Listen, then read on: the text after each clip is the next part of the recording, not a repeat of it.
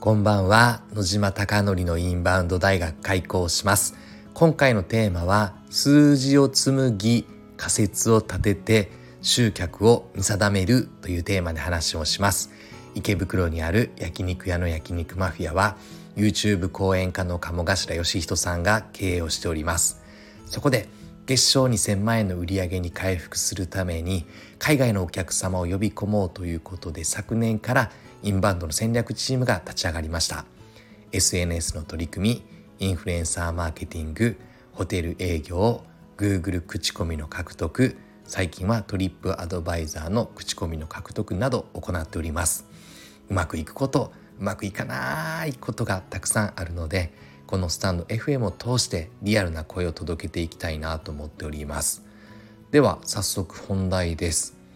私は集客の打ち手を考える時に必ずデータ分析をします。拾えるだけ拾いながらデータを見てそのデータから足りなければさらにデータを探していくということを行っております。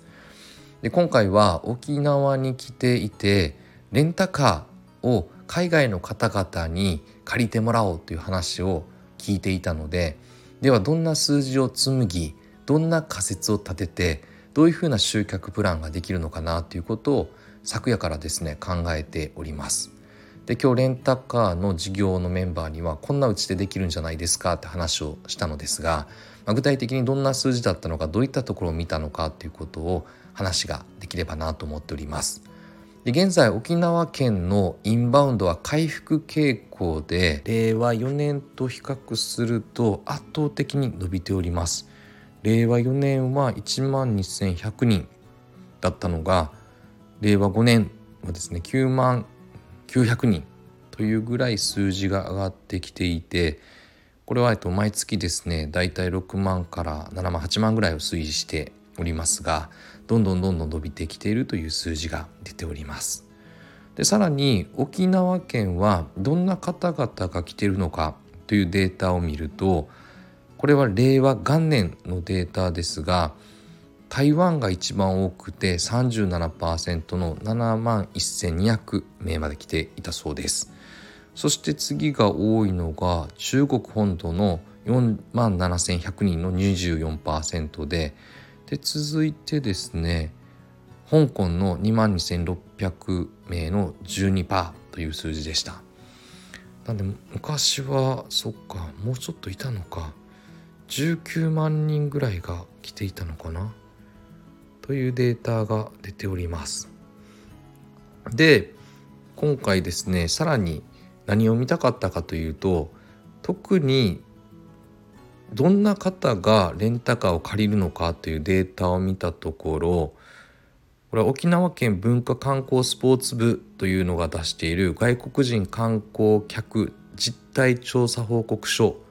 の令和4年度のデータによるとこれちょっと分母がいまいちなんで正確性は低いなと思いながら伝えますが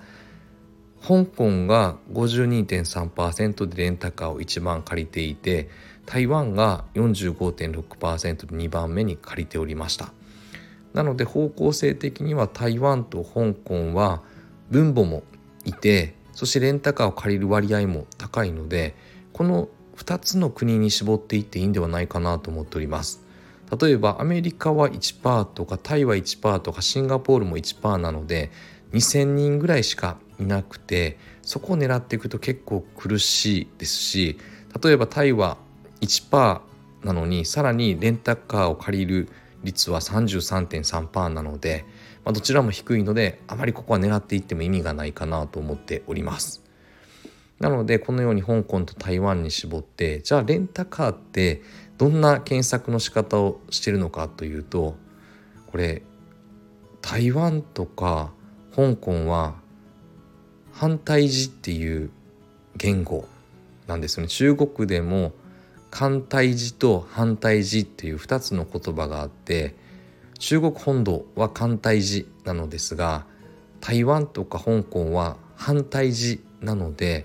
2つ狙っていっても言語がずれないのでいいんではないかなと思っております。で反対字でレンタカーは「祖社」って読むのかなちょっと難しい字なのですがレンタカーを反対字では何て言うのかなっていうのを調べてそこから見てですね検索ボリューム数って5年間のデータでどうなのかとか直近の30日はどうなのかっていうことを見ました。そうするとこの直近のデータで見るとずっと調べられる件数が少なかったのがここですね今年に入ってからか伸びつつあります。どこだろう？ターニングポイントは5月4月5月ぐらいから増えてきているというデータが出たのでなんで増えてきてるんでその流れで打ちとしてもいいんじゃないかなと思っております。あとは台湾香港って2つ狙ってしまうとインフルエンサーマーケティングもやりづらいので、まあ、台湾香港を狙うどちらを狙うのかっていう分母の多さでは台湾なのですがやはりですね今日話を聞いていたら事故をする確率も高いから、えっと、どうすればいいですか？みたいな話だったんですよ。あそこまで考えられてなかったなと思って台湾の事故率とか香港の事故率みたいなのを次は探さなければならないなと思っててちょっとまだデータは追い切れていないのですがただ台湾と香港で宿泊日数はどちらが多いのかって見ると明らかに香港の方が多いので1週間とか長期のレンタルをしてもらうと安定した売り上げが見込めるんじゃないかなと思ったので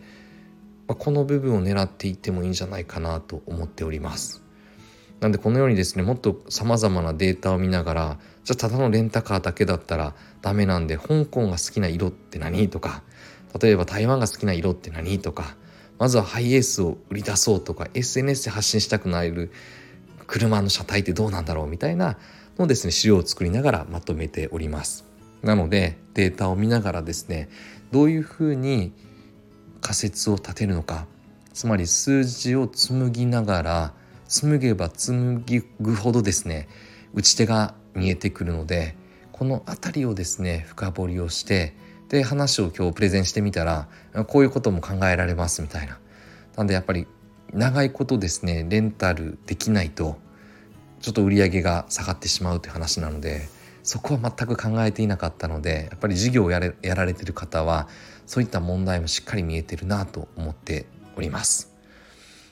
なのでデータ見ていくとどんどんどんどん面白くて面白いなと思って今日は台湾のインフルエンサーでどんな人いるんだろうということで過去の焼肉マフィアのインバウンドの見定め方からですね2500人ぐらいのインフルエンサーと5万人ぐらいのインフルエンサーを見つけたので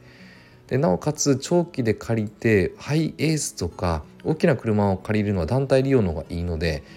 家族狙いのインフルエンサーいけないかなみたいなことも見ております。なので様々なデータを見てしっかり探しながらですねああでもないこうでもないっていうことを紡いでいくここに仮説の精度が高まりそしてやってみて完全にそんなすぐうまくいくことなんかないのでまたそこの反省から修正を繰り返しそしていかに集客につなげていくのかということを考えるのが大事だなと思っております。あなたのお店はどれほどどれだけ数字を紡いでるでしょうか私もですねまだまだ足りなくて浅い部分がありますが是非数字を作れば立てれば仮説力が高まり仮説力が高まればよりですね正解に集客というお客様を増やすという流れにつながっていくんではないかなと信じております。あなたのお店がたくさんのお客様であふれることを願ってそして焼肉マフィアがより一層海外のお客様にご来店いただき本当に焼肉マフィアに出会えて日本の思い出になったっておっしゃっていただけるお店を目指してこれからも日々取り組んでいきたいなと思っております。最後までご清聴いただきまして本当にいつもありがとうございます。ではおやすみなさい。いい夢を。